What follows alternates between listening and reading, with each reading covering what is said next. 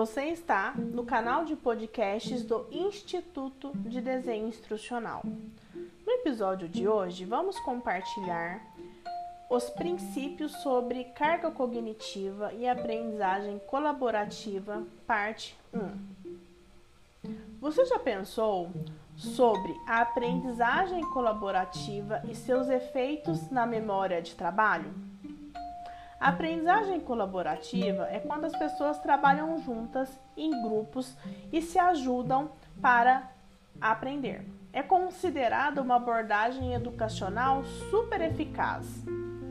Designers instrucionais estão sempre preocupados em melhorar as experiências de aprendizagem, reduzindo a carga cognitiva irrelevante, ou seja, facilitando os processos de aprendizagem. Algumas pesquisas apontam que a carga cognitiva ela é maior quando existe ligação entre os elementos das informações a serem processadas. Vamos a um exemplo? Você conseguir aprender, decorar cinco partes do, do corpo humano é uma tarefa cognitiva considerada baixa. Mas em contrapartida, se você precisa memorizar as definições de cinco partes do corpo humano e como elas funcionam juntas, é uma tarefa muito mais complexa, porque todos os elementos interagem.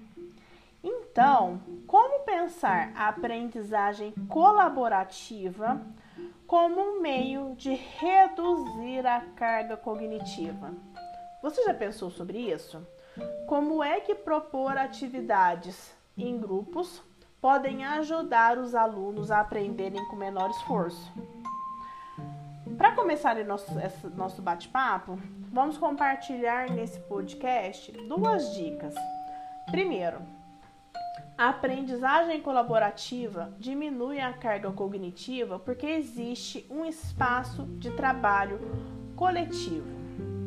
Teoricamente, quando a tarefa de aprendizagem é subdividida entre os membros daquele grupo, cada membro precisa oficialmente se lembrar de menos conteúdo.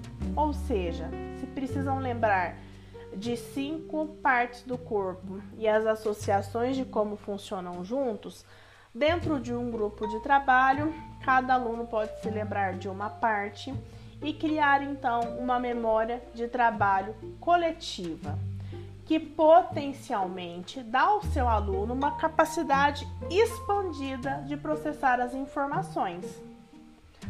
Um segundo impacto do processo de aprendizagem colaborativa num contexto de redução de carga cognitiva está associada a um efeito de tempo. Quando diferentes alunos contribuem com um conteúdo relevante, a informação provavelmente será introduzida quando for necessária, o que reduz a carga cognitiva. Naquele nosso exemplo de decorar cinco é, membros do corpo humano e como é que eles funcionam, eles só vão falar do membro 1 quando solicitados. Não precisam ficar o tempo inteiro retomando esse assunto, tá bom? Se você quer mais informações sobre os princípios da sobrecarga cognitiva e aprendizagem colaborativa, ouça a segunda parte deste podcast. Estará disponível na sequência.